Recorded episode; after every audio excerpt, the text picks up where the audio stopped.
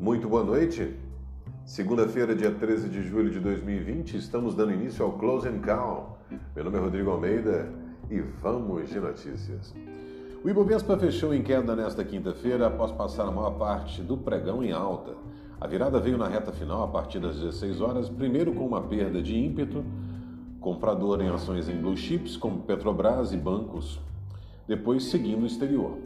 Após subirem mais de 1%, os índices Dow Jones e SP 500 e Nasdaq das bolsas dos Estados Unidos terminaram o dia em baixa pouco depois do SP 500 atingir sua máxima desde o início da pandemia.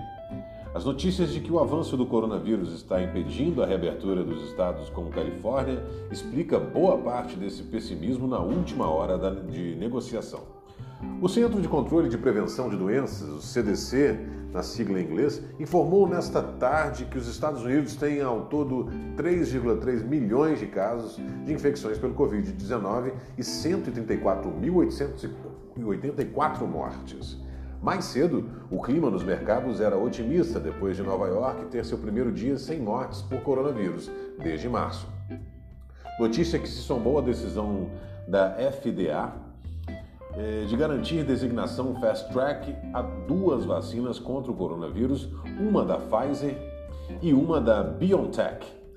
O Fast Track serve para facilitar o desenvolvimento de medicamentos usados no tratamento de doenças que representam graves ameaças à vida, à vida das pessoas. Hoje, o Ibovespa teve queda de 1,33% a 98.697 pontos, com volume financeiro negociado de 28,112 bilhões.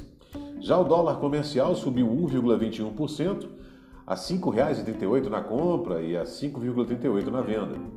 Enquanto isso, o dólar futuro para agosto tem alta de 1,23% a R$ 5,89 no aftermarket.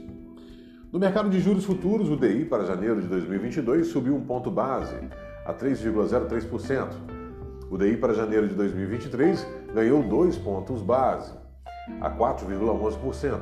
E o DI para janeiro de 2025 avançou 3 pontos base a 5,60%.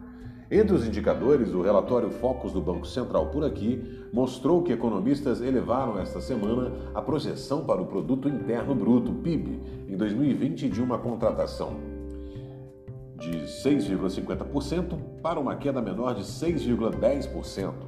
Para 2021 foram mantidas as projeções de crescimento de 3,50%.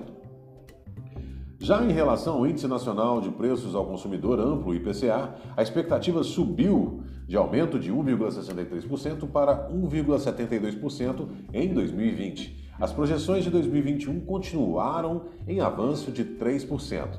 Para a taxa básica de juros Selic, as expectativas foram mantidas em 2% em 2020 e em 3% para 2021. Por fim, as projeções para o dólar ao fim de 2020 continuaram em R$ 5,20, mas caíram de R$ 5,05 para R$ 5,00 em 2021.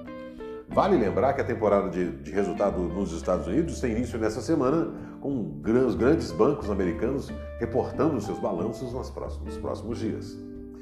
Ok, esse foi o Close and Call. Muito obrigado pela audiência. Encontro todos vocês amanhã no Morning Call.